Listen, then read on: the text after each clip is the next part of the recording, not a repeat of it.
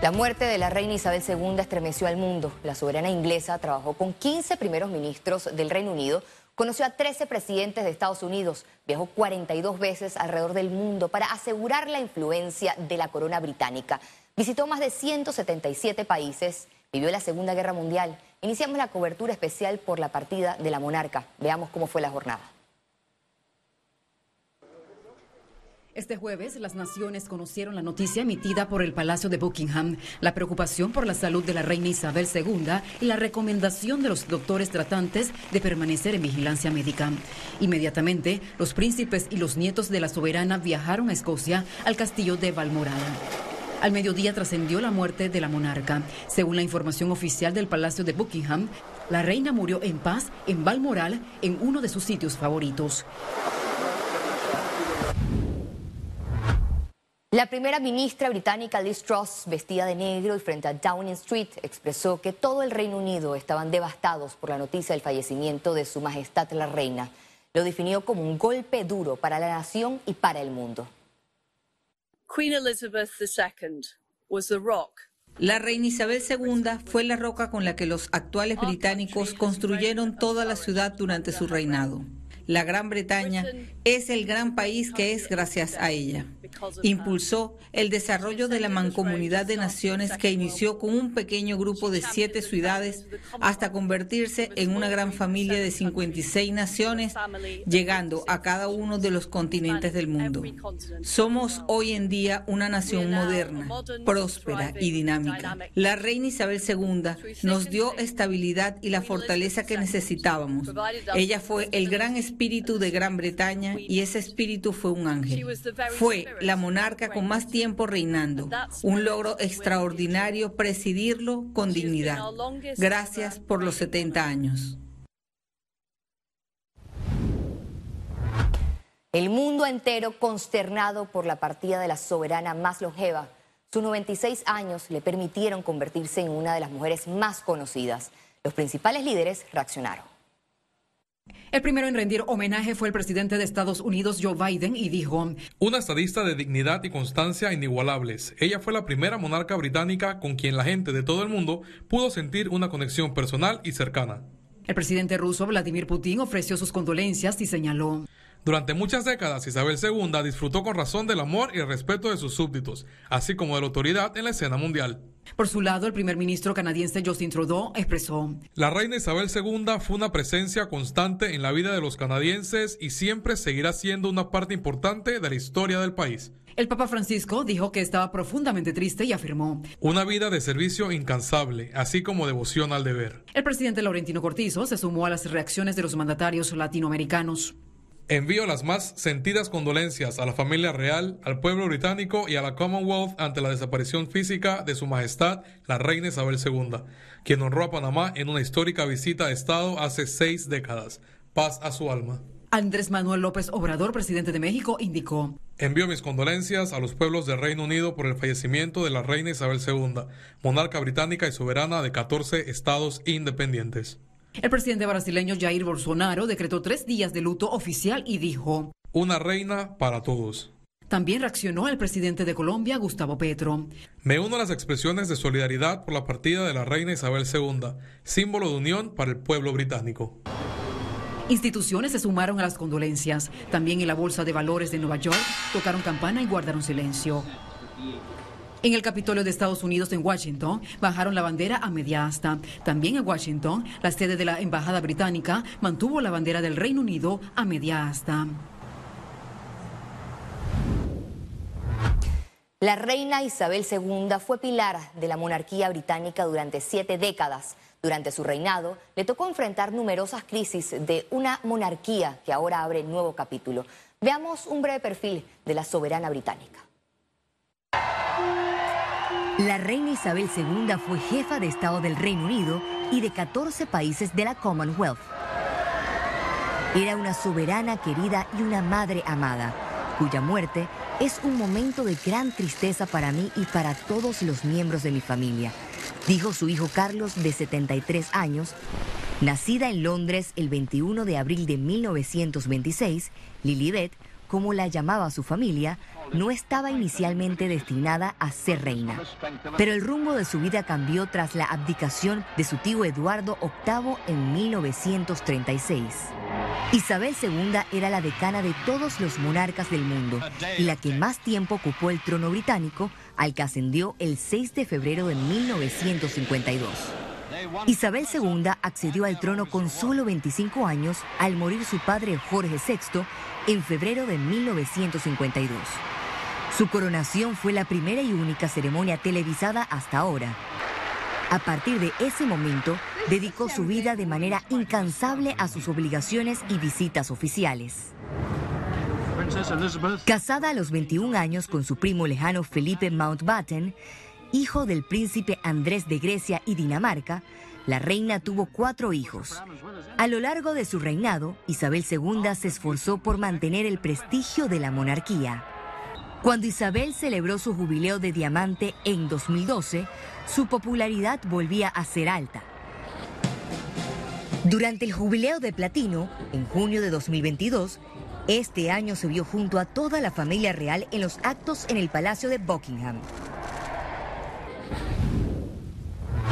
En el segmento internacionales tendremos más informaciones sobre la reina Isabel II, una modernizadora que llevó la monarquía británica al siglo XXI.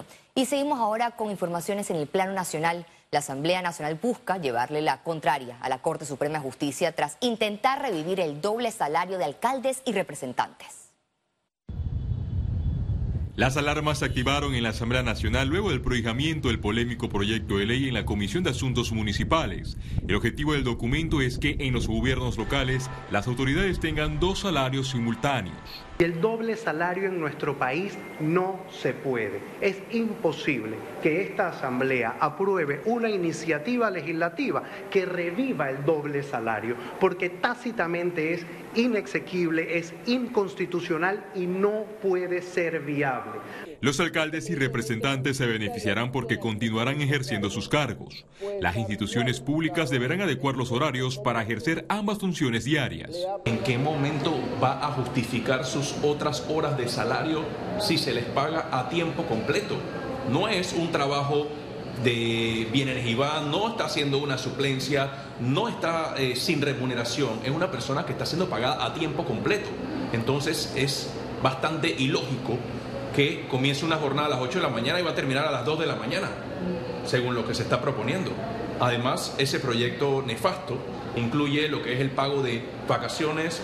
Pese a que la Corte Suprema de Justicia declaró inconstitucional el doble salario, el proyecto podría quedar en manos del presidente Laurentino Cortizo para su sanción o veto.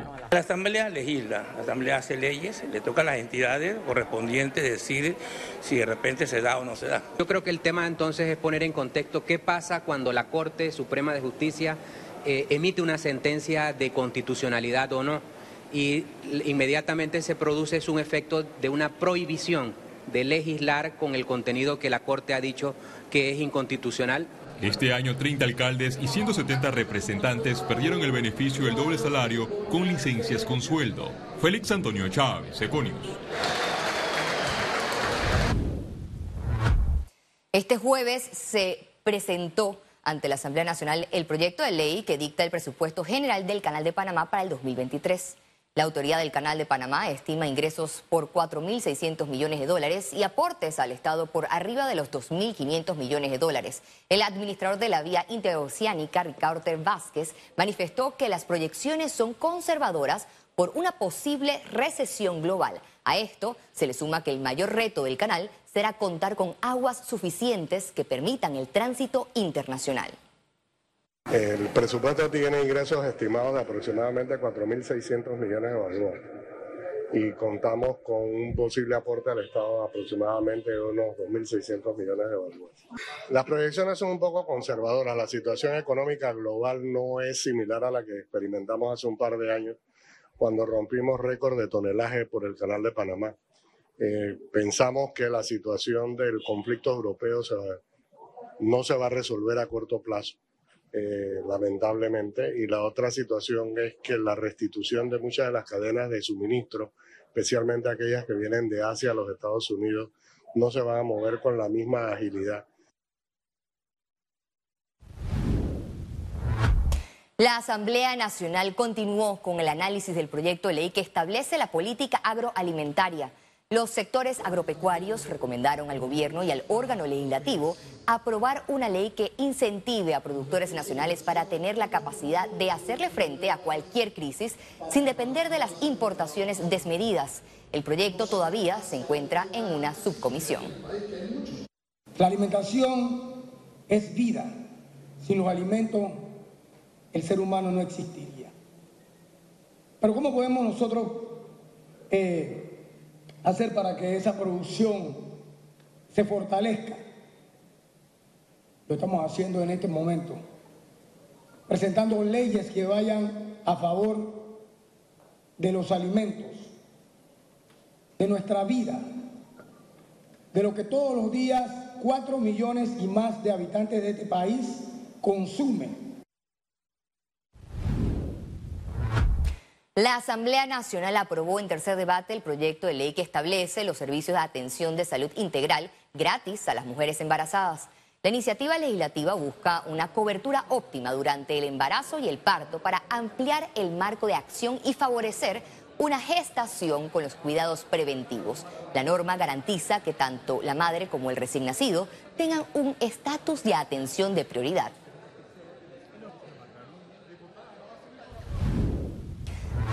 El Instituto de Acueductos y Alcantarillados Nacionales recibió tres traslados de partidas por 8 millones de dólares.